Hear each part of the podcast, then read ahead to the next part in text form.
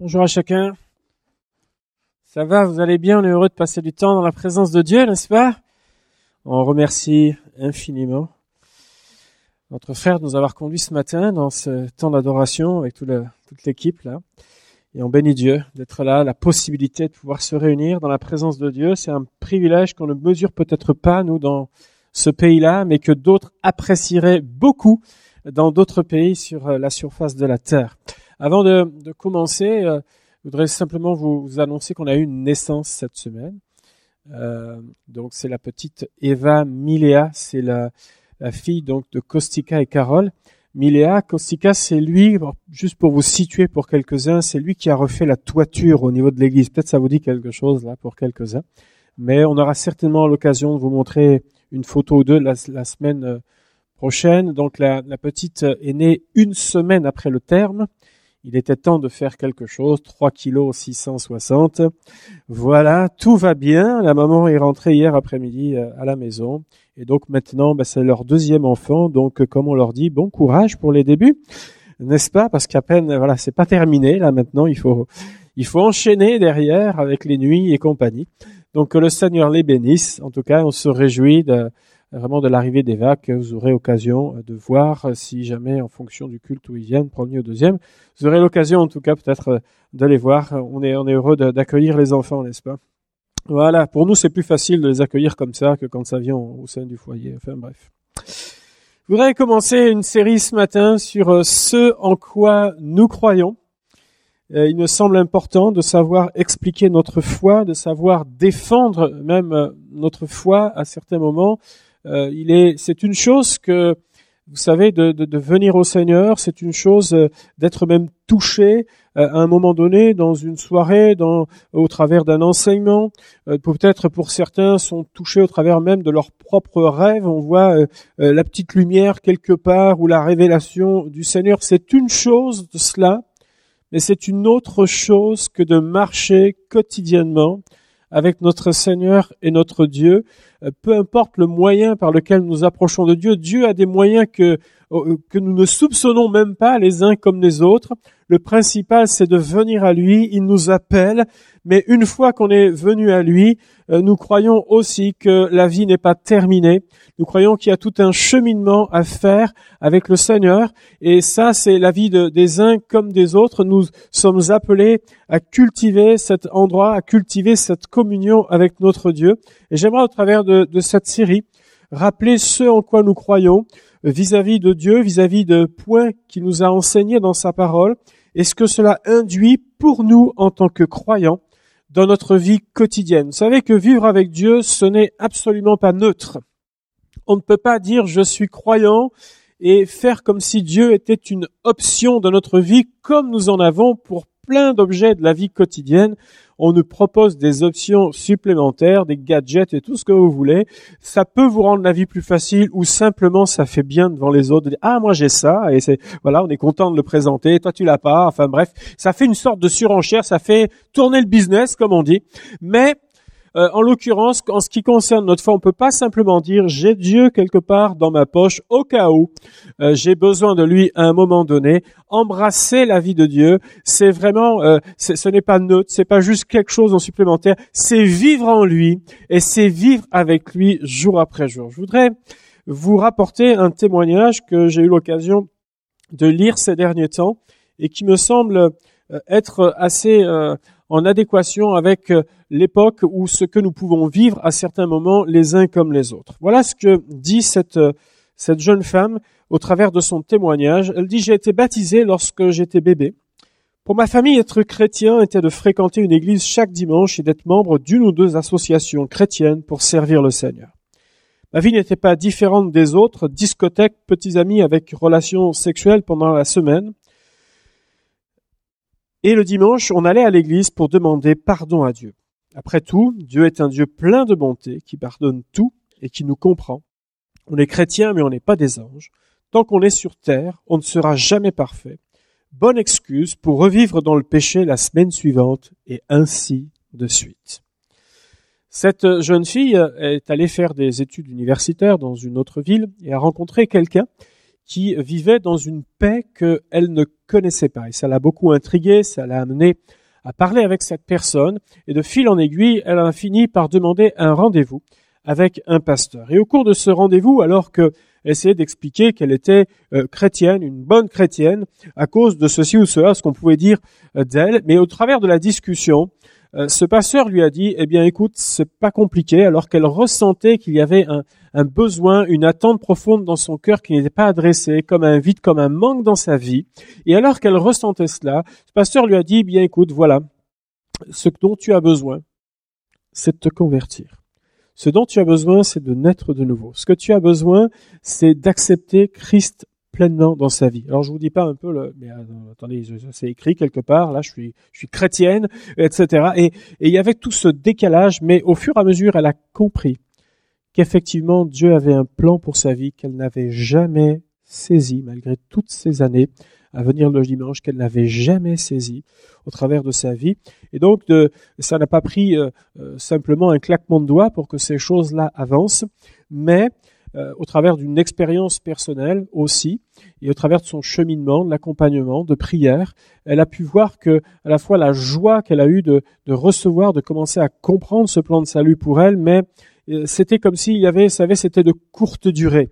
Euh, ça fonctionnait et puis parfois quelques semaines plus tard, elle, elle replongeait, elle repartait dans ce qu'elle était et elle a eu toute cette lutte, tout ce combat personnel jusqu'au jour où elle a compris, elle a fait des pas supplémentaires avec Dieu, où vraiment elle a accepté Dieu, elle est passée dans les eaux du baptême et elle a pu dire ma vie est maintenant très différente de ce qu'elle a été avant.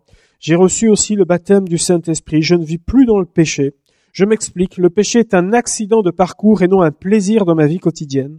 Mon amour pour Jésus augmente au fur et à mesure que j'apprends à mieux le connaître. Être chrétien n'est plus pour moi un attachement à une quelconque religion, c'est ma vie quotidienne guidée par la lumière de la parole de Dieu et dont je me nourris tous les jours. Amen. C'est une belle expérience que cette personne a pu faire. Et comprenez bien qu'au travers de ce témoignage, mon but, ce n'est pas de pointer du doigt euh, une église qu'on appelle historique ou bien connue. Mais il me semble que ce témoignage ressemble à la vie de pas mal de gens aujourd'hui. Dans des domaines divers et variés, cette fille avait ses propres problèmes à résoudre et d'autres ont d'autres problèmes à résoudre. Et je crois que nous rencontrons cela pas simplement dans le monde chrétien large, mais y compris dans nos églises évangéliques, dans nos églises pentecôtistes, dont je crois également la nôtre. Vouloir la vie de Jésus et qui ne veut pas la vie de Jésus? Vous demandez aux gens, mais faites un sondage, qui veut la vie de Jésus? À partir du moment où vous mettez au moins les pieds dans une église, je pense que ah, on va approcher les 100%. Juste si quelqu'un n'a pas compris la question, va peut-être répondre à côté. Mais sinon, tout le monde veut la vie de Jésus. À partir du moment où on a une démarche de foi personnelle, vouloir la vie de Jésus, c'est une chose. Mais la Bible nous invite aussi à marcher dans la vérité et suivre, et suivre son propre chemin parce que la Bible nous, nous enseigne, Jésus a dit, je suis le chemin, je suis la vérité et je suis la vie. Vouloir la vie de Jésus, vouloir la bénédiction, l'approbation de Dieu sur nos vies, c'est pas simplement une prière au secours ou quand j'ai besoin de temps en temps, mais c'est suivre le chemin de Dieu et c'est marcher dans la vérité de notre Seigneur. Nous allons faire deux lectures. La première dans Éphésiens chapitre 4, à partir du verset 5. Nous lirons les versets 5 et 6. Voilà, Éphésiens 4, 5, 6.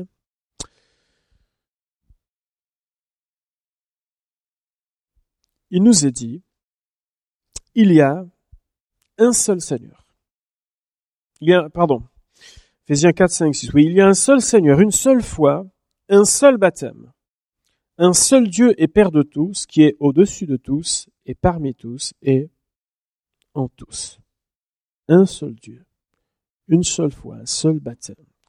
Hébreux chapitre 6, versets 1 et 2 nous dit euh, ceci, c'est pourquoi, laissant les éléments de la parole de Christ, tendons à ce qui est parfait, sans poser de nouveau le fondement du renoncement aux œuvres mortes, de la foi en Dieu, de la doctrine des baptêmes, de l'imposition des mains, de la résurrection des morts et du jugement éternel. Alors, ce texte pourrait dire, mais alors est-ce qu'on doit laisser euh, euh, laisser tout, ce qui est relatif à l'enseignement de Christ Non, c'est pas ce que dit ce texte. l'apôtre ici, celui qui a écrit la lettre aux Hébreux, considère qu'il s'agit de notions qui sont comme déjà acquises dans notre vie afin d'enseigner davantage la profondeur de la vie qui est en Jésus. Et ces notions qu'on appellera des notions élémentaires ou encore des vérités fondamentales sont le renoncement aux œuvres mortes, la foi en Dieu, la doctrine des baptêmes, l'imposition des mains, la résurrection des morts ou encore le jugement éternel. Et donc c'est quelque chose, euh, c'est comme si l'auteur voulait nous dire, c'est comme quelque chose que nous devrions comme connaître, maîtriser dans notre vie afin de pouvoir nous appuyer dessus et développer notre foi dans le Seigneur. Et même si cet auteur dit bien, euh, comme si ce n'était pas la peine de rappeler ces choses-là, on s'aperçoit que dans l'ensemble des épîtres, en réalité, plusieurs de ces de ces notions-là, non notamment le renoncement aux œuvres mortes, de la foi, euh, notamment au, Seigneur, de tout ce qui concerne la fin des temps, la résurrection des morts, le jugement éternel, notamment, sont des choses qui sont tout de même rappelées régulièrement aux églises. Et pourtant, on pourrait dire que ces églises-là, elles vivaient dans le feu du réveil. Elles vivaient vraiment euh, la grâce de Dieu, cet évangile avec cette transformation et tout ce qui se passait euh, de magnifique, d'extraordinaire dans plusieurs de ces endroits. Mais malgré tout, dans les écrits, on rappelle ces, choses-là comme étant un socle nécessaire afin que la vie de Dieu se développe. J'aimerais m'arrêter ce matin sur le fait qu'il y a un seul Dieu et ce que signifie être croyant, être chrétien. Euh, tout d'abord, la Bible nous parle de l'existence de Dieu. Euh, Voltaire, vous avez étudié un petit peu Voltaire, je crois, à, à l'école, n'est-ce pas? Alors pour certains, vous allez me dire, mais Emmanuel, c'est loin tout ça. Voilà, mais enfin ce nom-là vous dit quelque chose. Il a pu écrire les athées n'ont jamais répondu à cette difficulté qu'une horloge, c'est-à-dire le monde, prouve un horloger, c'est-à-dire Dieu. On est en 1768 lorsque il écrit cela dans, dans une lettre, et pourtant la Bible, écrite bien avant les écrits de Voltaire, a déjà répondu à cette question dans Hébreu chapitre 3 verset 4. Chaque maison est construite par quelqu'un mais celui qui a construit toute chose, c'est Dieu. Voilà ce que dit la parole de Dieu. Vous savez que la Bible ne cherche pas, au fil des pages, à prouver l'existence de Dieu comme par des preuves, vous savez, irréfutables. Dieu existe parce que ceci, Dieu existe parce que cela. On n'a pas ce, genre de, démonstration qui est faite, mais la Bible admet dès le départ l'existence divine comme étant une évidence. Dieu est. C'est une évidence dans la parole de Dieu. Dès le début de la parole de Dieu, au commencement, Dieu créa. On commence pas à nous expliquer, oui, non, mais attendez, euh, les phénomènes métaphysiques et tout ce qu'on veut. Dès le départ, on admet l'existence de Dieu comme étant quelque chose qui est réel et irréfutable. Ensuite, c'est le cheminement qui est le nôtre qui fait que notre foi se déclenche ou elle ne se déclenche pas par rapport à ça. Dans Romains chapitre 1 verset 20, la Bible nous dit que les perfections invisibles de Dieu, sa puissance éternelle et sa divinité se voient comme à l'œil depuis la création du monde quand on les considère dans ses ouvrages. C'est-à-dire que l'apôtre Paul nous dit qu'en gros, si on veut simplement voir qui Dieu est, simplement voir s'il existe, ouvrons les yeux. Voilà ce qu'il dit. Ouvrons les yeux. Ça se voit. Alors on est dans une époque où il y avait beaucoup moins de choses construites qu'aujourd'hui. C'est peut-être plus compliqué au milieu des barres d'immeubles et de nos centres-villes de pouvoir voir la création de Dieu. Mais vous comme moi, de temps en temps, on s'échappe de la belle métropole mordelaise, pas vrai? Et on voit autre chose que du béton. Et à ce moment-là, la nature même nous parle de Dieu. Combien de fois je me suis assis et j'ai juste regardé. Regardé la montagne, regardé un cours d'eau, regardé ce qui était devant moi, et c'est simplement dit, Dieu, tu es grand, tu es grand, tu es merveilleux, tu fais pas les choses à moitié, tu sais ce que tu fais dans les moindres détails. Dieu, tu es grand. Un commentateur qui s'appelle Davidson a pu dire que l'idée de l'homme arrivant à la connaissance ou à la communion avec Dieu par ses efforts personnels est entièrement étrangère à l'Ancien Testament. En réalité, Dieu parle, Dieu apparaît, l'homme écoute et l'homme regarde. Dieu se rapproche des hommes, il entre dans une alliance avec eux, il leur fait connaître ses commandements. Donc la Bible ne nous n'est pas là pour nous essayer de nous prouver que Dieu existe, mais elle nous invite à entrer par la foi dans ce qu'elle nous propose. Et c'est ce que nous dit la lettre aux Hébreux lorsqu'il nous est dit, Or sans la foi, il est impossible de lui être agréable, car il faut que celui qui s'approche de Dieu croit que Dieu existe et qu'il est le rémunérateur de ceux qui le cherchent. Nous croyons dans un Dieu qui est à la fois unique, un seul Dieu, mais en trois personnes. Le premier verset de la Bible introduit même cette vérité, puisque le nom qui est employé au commencement Dieu créa, et le mot Dieu dans l'original c'est Elohim, qui est en réalité un pluriel. Dès le premier verset, cette, cette notion que euh, Dieu est un Dieu pluriel qui se révèle donc par le Père, par le Fils et par le Saint-Esprit. Ils ont tous les trois, tous les attributs euh, que divins que l'on peut voir et reconnaître. Dans l'Ancien Testament, le mot le plus employé pour désigner Dieu signifie celui qui est, celui qui vit, qui existe par lui-même et qui se révèle. Il est le fameux, vous savez, le grand je suis qui se révèle à Moïse lorsqu'il est sur la montagne. Dieu est. Et il se fait manifeste donc à nous au travers du Père, du Fils et du Saint-Esprit. Le baptême de Jésus est un exemple qui nous montre la Trinité ou la Triunité, comme on le dit, en action, puisque Jésus vient en obéissance au Père euh, pour prendre, euh, passer par les eaux donc du baptême. Et à ce moment-là, il y a cette colombe qui vient se déposer là, représentant l'Esprit.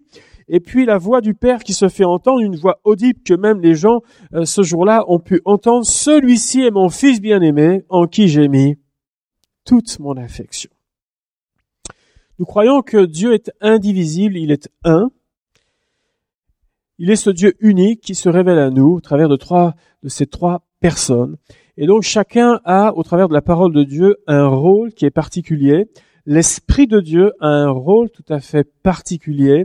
De même que Jésus-Christ a eu et a encore un rôle tout à fait particulier et il en aura encore un jusque dans la fin des temps. Et puis le Père également a un rôle particulier. Chacun a, on pourrait dire, sa sphère de euh, d'influence, sa sphère où il œuvre, où il travaille, mais Dieu est indivisible, il est Dieu. Lorsqu'on parle de Dieu, on pense au Père, on pense au Fils, on pense au Saint-Esprit. Dieu est esprit et la Bible nous invite à entrer en communion avec lui, avec notre esprit. Dieu est esprit, il faut que ceux qui l'adorent l'adorent en l'esprit et en vérité. Alors en vérité, c'est parce que sinon Dieu ne peut pas agréer cette communion, vous imaginez bien. Et donc ça veut dire qu'on ne s'approche pas de Dieu par nos sens. On ne s'approche pas de Dieu avec quelque chose de visible. C'est la raison pour laquelle Dieu ne voulait pas qu'il y ait ce qu'on appelle l'idolâtrie et toutes les images taillées à propos de ça ou de représentation le concernent. On ne s'approche pas de Dieu par la vue, ni même par le toucher, ou l'odorat ou le goût, enfin bref, les cinq sens que vous connaissez, mais on s'approche de Dieu au travers de notre esprit. Et notre esprit est en communion avec l'esprit de Dieu et l'esprit de Dieu nous parle. Voilà, ça ne veut pas dire que on ne peut pas être touché dans nos émotions. Bien sûr que nous sommes touchés dans nos émotions lorsque nous sommes dans la présence de Dieu. Nous ressentons cette présence. Nous pouvons, euh, elle peut nous réjouir cette présence, n'est-ce pas? Renouveler notre joie en Dieu. Nous pouvons également, comme ça nous est certainement arrivé, les uns comme les autres, nous pouvons aussi verser des larmes à certains moments, n'est-ce pas? Devant la présence de Dieu, devant la conviction euh, de notre Seigneur, dans sa présence. Mais tout cela est une conséquence et non pas, c'est pas ça qui me rapproche de Dieu, mais c'est une conséquence de ce qu'on est en train de vivre dans la communion de Dieu, euh, de l'Esprit de Dieu, euh, en communion avec notre esprit, n'est-ce pas? Dieu est défini de différentes façons. Euh, dans la parole, il est ce Dieu qui guérit, il est le Dieu qui pourvoit, il est le Dieu qui est tout puissant, il peut tout, il sait tout, il est présent en tout lieu, il est là, présent parmi nous ce matin, n'est-ce pas? Mais je vous rassure, hein, il sera avec vous ce midi.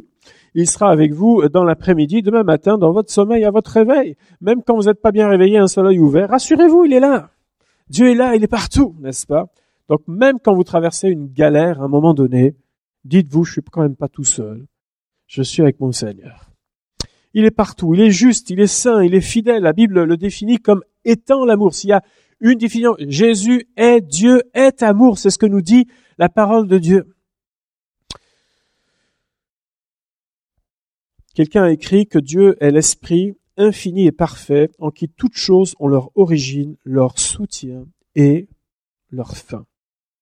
Alors dans tout cela, devant ce Dieu unique, si grand, si merveilleux, qui se révèle à nous, qui vient à nous, nous sommes appelés en tant qu'enfants de Dieu à cette aventure de la foi, à nous positionner. Et voilà ce qui nous est dit dans ce deuxième point qui nous dit euh, ce que signifie être chrétien. Acte 11, 26, il est écrit, ce fut à Antioche que pour la première fois, les disciples furent appelés chrétiens. C'est la première fois, la première mention dans la Bible euh, du mot chrétien, chose qui est totalement courant de nos jours d'appeler chrétien. D'ailleurs, on, plus, on appelle plus chrétien que disciple, alors qu'au départ, on appelait les disciples les disciples. Et puis un jour, il y a eu comme, on va dire, une mutation, si j'ose dire comme ça, avec un mot qui est apparu où on a dit qu'on a appelé les disciples d'Antioche des chrétiens, mot qui s'est généralisé par la suite. Or, quelle connotation a le mot chrétien de nos jours?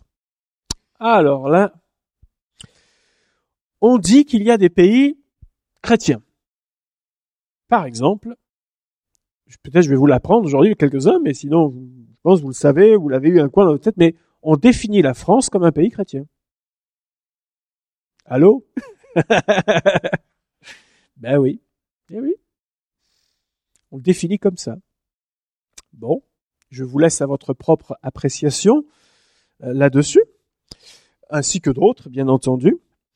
On est chrétien parfois par, euh, on l'entend en tout cas, on le voit, on est chrétien par filiation, c'est-à-dire qu'en gros, je fais partie d'une famille chrétienne. J'ai eu l'occasion, comme j'étais dans le Luberon quelques, quelques années, ça fait partie des grands fiefs, on pourrait dire, protestants, qui ont connu euh, euh, notamment toute une période où ils ont dû être chassés, etc. Mais il y a eu dans ces endroits des villages qui ont été jusqu'à 100% protestants. C'est quand même impressionnant, une certaine période. Alors, ce n'était pas des grands villages, mais des villages où, imaginez, à 100% protestants, toutes les familles, eh bien, euh, étaient au Seigneur à cette période.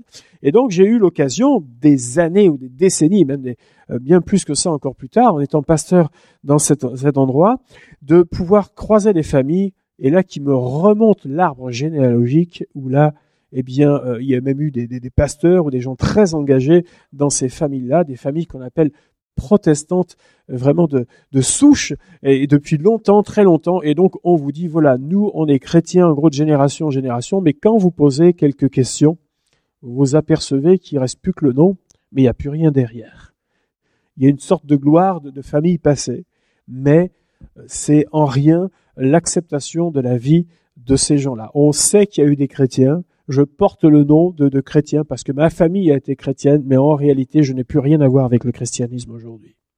Chrétien par filiation, ou bien on a fait de nous des chrétiens sans vraiment demander notre avis, c'est lorsqu'on vous met quelques gouttes d'eau sur la tête et que l'on vous baptise. Vous savez d'où vient euh, ce rituel-là? Euh, Il vient en fait en réalité d'une période où il y avait une grande mortalité infantile. Vous savez, il y avait des mamans qui décédaient à l'accouchement, ça arrivait très souvent à une certaine époque, ou alors des bébés, où parfois on disait, vous voulez le bébé, vous voulez la maman, qui on conserve, on ne pourra pas conserver les deux. Et donc, à cause de cela, l'Église avait considéré à une période qu'il fallait très vite, après la, naissance, euh, les baptiser, comme ça, au cas où il arrive quelque chose, même dans les premiers jours, au moins, ils étaient sauvés. C'était une façon de considérer les choses. Voilà d'où ça vient. Donc on a fait de ces gens-là des chrétiens sans leur avoir posé de questions.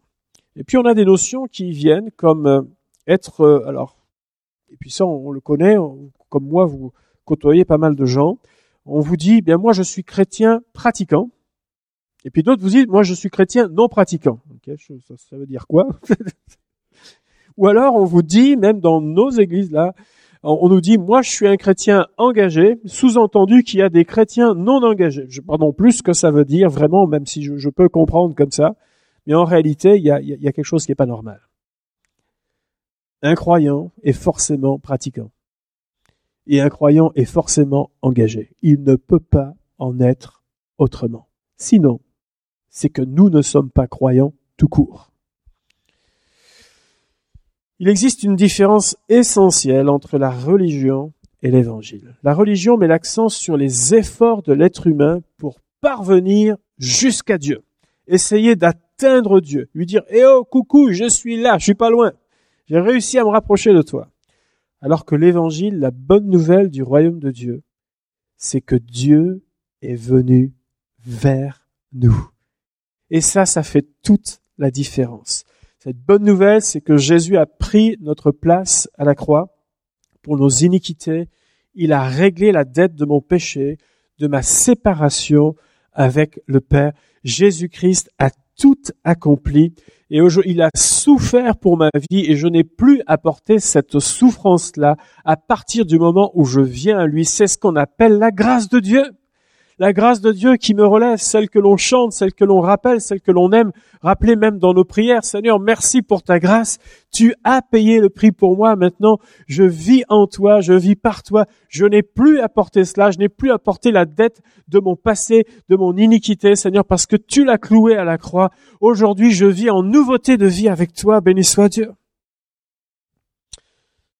Pour devenir chrétien, il nous faut croire en l'œuvre de Jésus à la croix, c'est le préambule.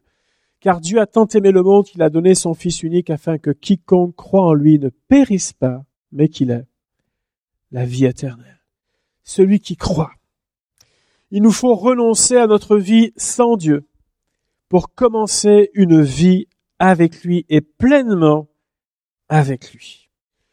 Si quelqu'un veut venir après moi, qu'il se charge chaque jour de sa croix et qu'il me suive, qu'il renonce à lui-même, qu'il se charge chaque jour de sa croix et qu'il me suive. Voilà ce que dit la Bible. Elle ne dit pas simplement de, de dire accepte quelque chose en plus dans ta vie, mais elle dit tu as besoin de capituler devant Dieu et de changer de modèle, de changer de vie.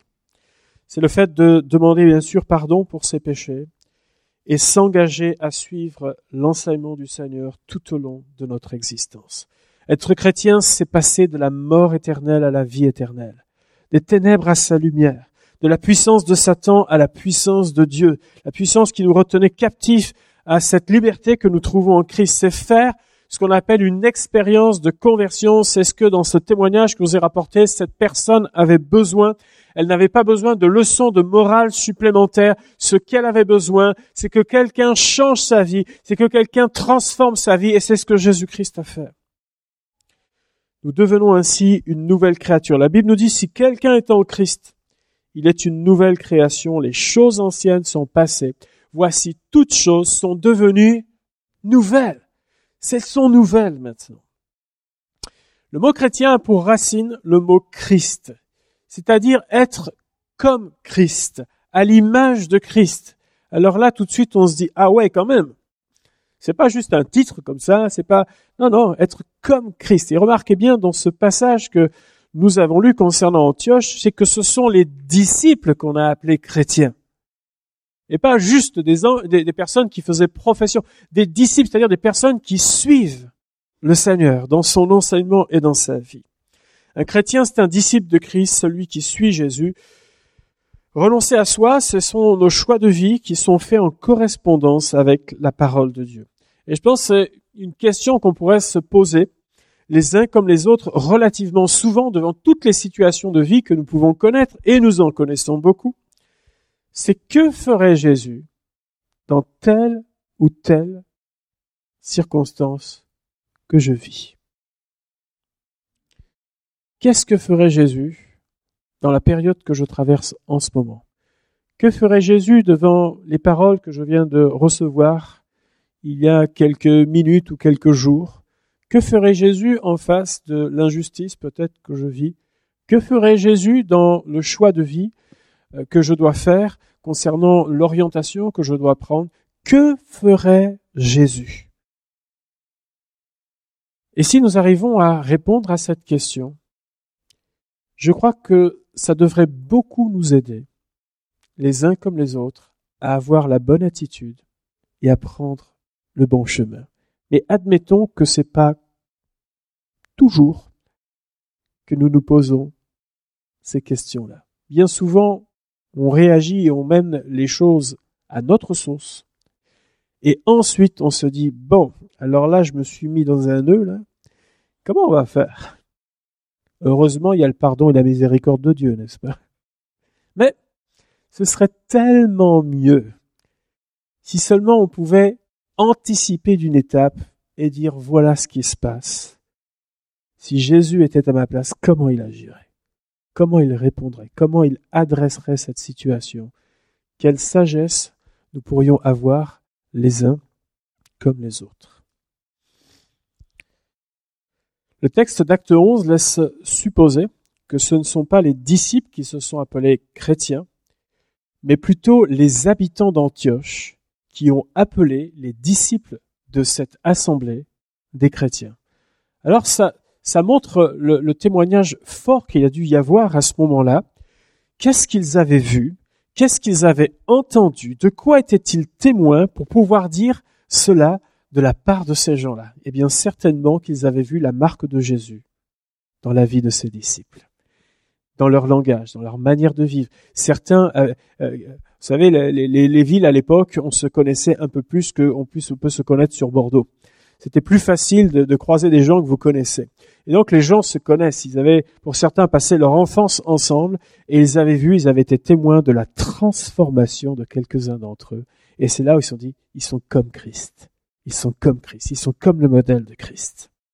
Vous savez que la tentation est grande aujourd'hui de vivre sur un, modèle qui est, on va dire, en décalage ou qui est en porte-à-faux vis-à-vis de Dieu. Je voudrais simplement l'expliquer au travers d'un texte qui est euh, dans Matthieu chapitre 4 verset 8 où il nous est dit que le diable transporta Jésus sur une montagne. Vous savez, on est dans ce passage dans le désert où Jésus a été tenté à trois reprises. Et là, c'est la troisième euh, tentation de Jésus.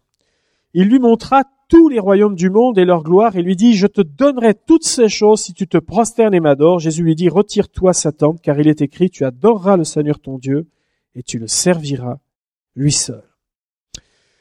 C'est peut-être mon interprétation, mon regard personnel sur ce texte, mais il me semble que c'est parmi les trois tentations que Jésus a eues, c'est probablement la, plus forte des trois. Euh, c'est comme si le, diable jetait son va-tout euh, sur Jésus à ce moment-là, après avoir euh, subi deux résistances de la part de Jésus auparavant. On s'aperçoit dans ce texte que Jésus est malmené. Le texte nous dit que Jésus a été transporté. De quelle manière l'a-t-il été? Est-ce qu'il l'a été physiquement? Est-ce qu'il l'a été au niveau de la pensée? Mais quoi qu'il en soit, le diable essaye de semer quelque chose dans son esprit à ce moment-là afin que ça puisse germer. Est-ce en pensée, est-ce physiquement, dans une vision ou que sais-je encore? Le diable essaie euh, vraiment à ce moment-là, en malmenant Jésus, de mettre quelque chose dans son esprit. Il lui montre à ce moment-là tout ce qu'il peut faire. Euh, en un instant. Et avouons que quand on regarde cela, ça peut paraître tentant. Mais il y a une condition, vous avez remarqué, à ce que le diable présente. Si tu te prosternes et si tu m'adores. C'est ce qu'on appelle le compromis ou bien le fait d'avoir une double appartenance. Et tout cela, nous le savons, n'est qu'un leurre. Le diable montre, vous savez, le péché est toujours beau lorsqu'on le voit. C'est ce que la Bible nous dit dès le départ dans le livre de la jeunesse. Ils virent que le fruit était bon. Parce que s'ils avaient vu un truc pourri, ben, honnêtement, ils y seraient jamais allés. Donc forcément, ça semble alléchant. ça semble bon. Ça semble quelque chose d'excellent. Mais la réalité, c'est que c'est un leurre et c'est une véritable prison dorée qui va arriver. Euh, Hudson Taylor, ce grand missionnaire, a pu écrire Ceci, vous ne pouvez pas empêcher le diable de passer dans votre rue, mais vous pouvez l'empêcher de s'arrêter chez vous. C'est pas mal dit ça.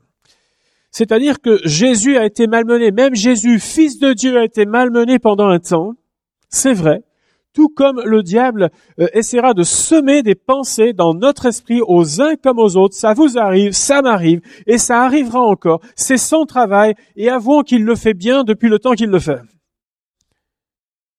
Mais Jésus a répondu. Jésus a dit, cette pensée-là, je n'en veux pas. Cette pensée-là, je la rejette. Cette pensée-là n'est pas pour moi. Je vois derrière le stratagème de l'adversaire. Et nous avons nous-mêmes ce propre choix à avoir dans nos vies personnelles. Je crois que c'est l'une des armes que le diable utilise un peu partout, sur tous les continents et dans toutes les époques. Il fait miroiter d'une époque à l'autre, d'un pays à l'autre, et les choses qu'il fait miroiter sont pas toujours les mêmes en fonction des conditions, en fonction des populations, en fonction des cultures que nous pouvons avoir, mais dans chaque époque, les croyants ont eu et auront encore à lutter contre une forte séduction spirituelle.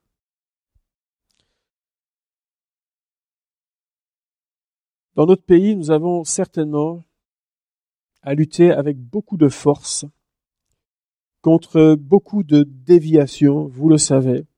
Il y en a eu, il y en a. Les combats que nous avons dans notre génération sont les nôtres et d'autres générations, si le Seigneur tarde à revenir, auront aussi leurs propres combats.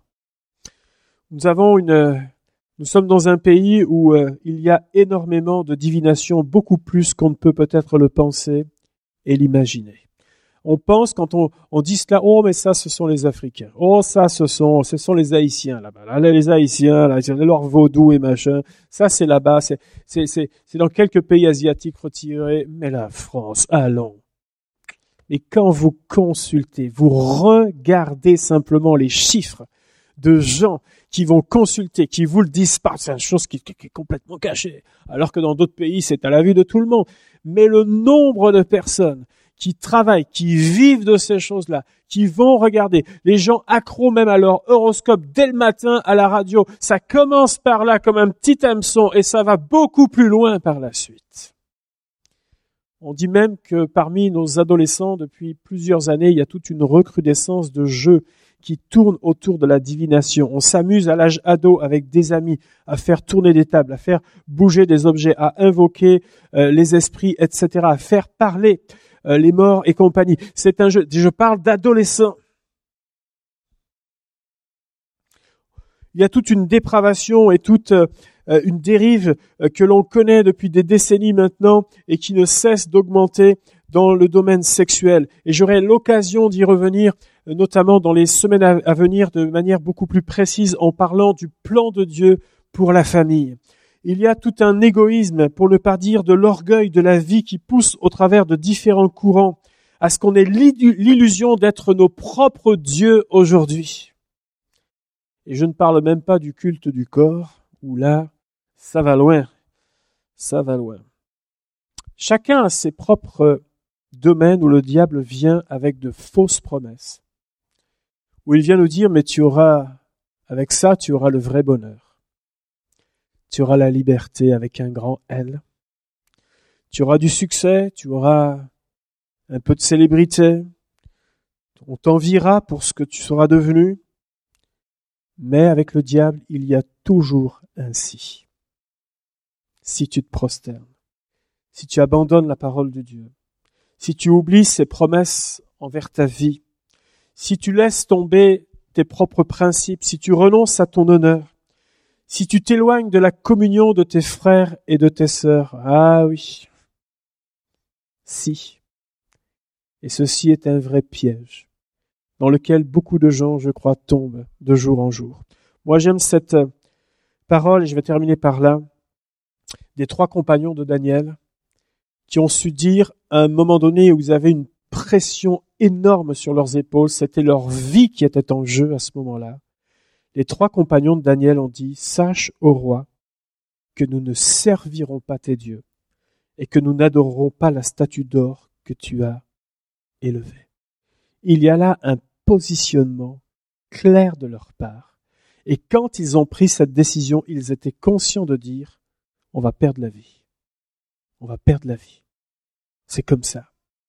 Mais que nous dit la Bible? Alors qu'ils se sont positionnés pour Dieu, Dieu les a défendus. Même leurs habits, quand on a voulu les plonger dans la fournaise, n'ont pas senti la fumée. Il y a des gens qui font le barbecue ici. Il y en a un qui a réussi à ne jamais sentir la fumée du barbecue. Ah oui, si vous n'avez pas approché le barbecue. Vous avez juste mangé. Mais si vous approchez du barbecue, même les cheveux, vous le savez, vos habits sentent. Mais ces gens-là n'ont rien senti. Dieu a été avec eux au milieu de la fournaise. Si vous savez vous positionner pour Dieu, Dieu sera avec vous. Dieu sera votre force. Dieu vous donnera la capacité de résister, d'avancer, de tracer votre chemin. Il sera avec vous. Alléluia. Seigneur, viens-nous en aide. Aide-nous à renoncer à la vanité de nos œuvres mortes.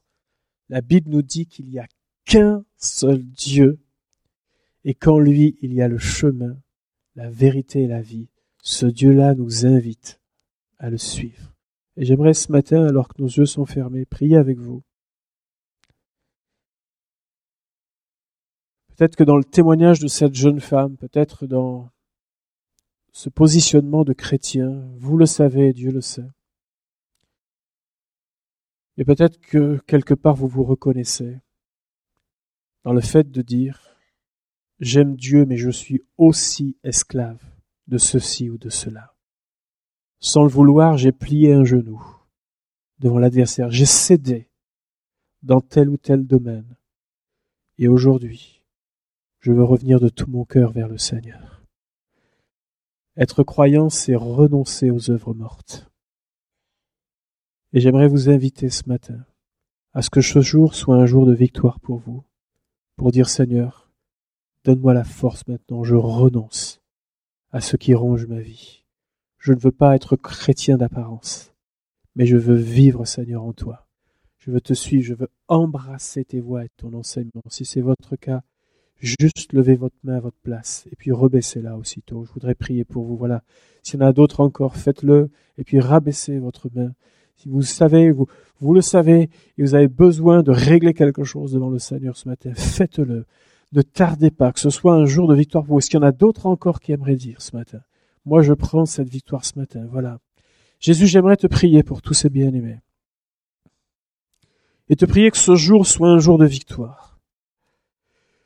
Ta parole nous apprend que tu es un Dieu jaloux et que tu ne partageras pas la vie en toi avec autre chose, Seigneur. Et je veux te prier que notre positionnement à chacun d'entre nous soit un positionnement clair. Bien sûr, tu connais la faiblesse de nos personnes. Tu nous dis que l'esprit est bien disposé, mais la chair, elle est tellement faible. Et je veux te prier ce matin, Seigneur, qu'il y ait des victoires dans des vies, dans des domaines où il y a tant de carences et de difficultés à marcher avec toi. Je te prie, Seigneur, de renforcer ces cœurs, renforcer ces vies, d'aider chacun à mettre de l'ordre là où il y a besoin de le faire, afin de vivre une vie chrétienne authentique, Seigneur, avec toi. Quelqu'un qui est comme Christ, quelqu'un qui marche, quelqu'un qui apprend à renoncer à ce qui te déplaît pour suivre le seul Dieu vivant. Seigneur, que ton nom soit béni et glorifié au nom de Jésus. Amen. Amen. Avant de laisser la place pour les annonces, on a Jean-Noël qui est là, je vais l'inviter à nous rejoindre.